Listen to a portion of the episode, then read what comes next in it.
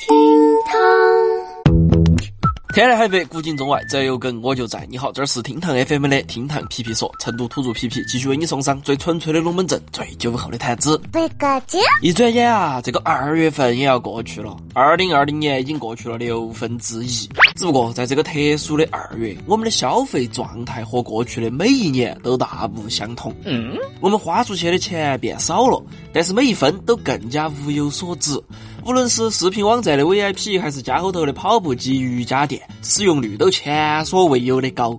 所以啊，今天皮皮就要在这儿给你好生盘一下，二零二零年的二月份，你的每一分钱都花在了啥子地方呢？话不多说，我们马上开始来挖。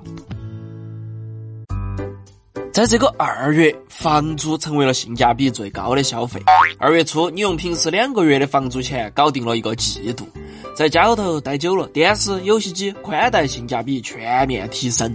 你为这个家投入的每一分钱，都从来没有像现在这样物超所值过。毕竟平时买游戏机，一天顶多能耍两个小时，而在这个二月，只要你肝够硬，想耍好久都随便你。好珍惜哦！哎呀，在这个二月呢，平时只管外卖下馆子的你，开始前所未有的关心起粮食和蔬菜的价格，自己动手做饭成为了仅次于钉钉、微信、王者荣耀的高频操作。这个时候的你啊，也终于能体会到为啥子母上老是要执着于填满家后头的大冰箱。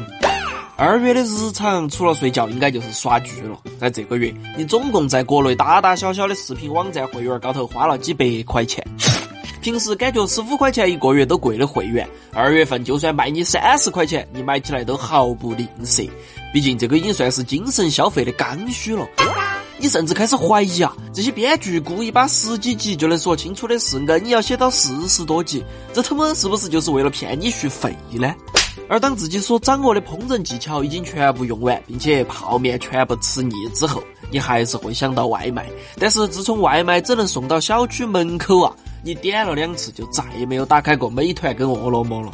当一个外卖不能敲开门递到你手上的时候，它自然就失去了灵魂。哎呀，不过嘛，这样也好。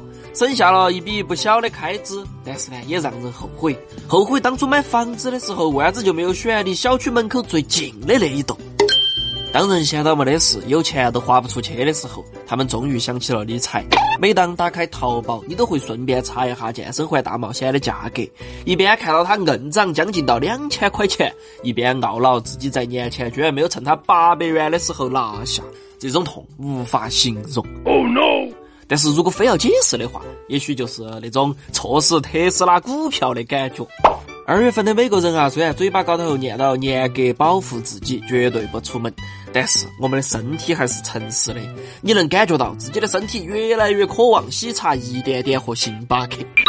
待在家后头的我们，咖啡因还可以靠速溶和现磨来补充，但是奶茶你就只能喝那种五块钱一颗的三吨半速溶，除了糖精味道，啥子都没得的垃圾奶茶，并且还要安慰自己，哎呀，这个也是一种消费升级。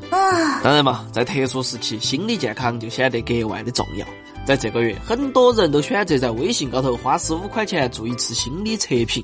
虽然测评结果只是轻度焦虑，但还是把人吓得不轻。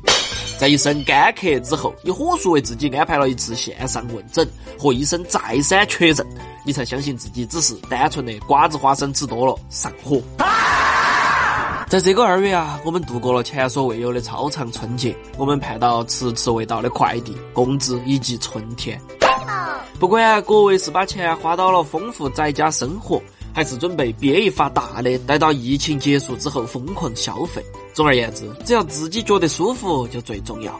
特别是这个难熬的时期，开心就好啊。Bonus time。对了，今天皮到这儿，更多精彩评论中，我们下盘接到皮，拜拜。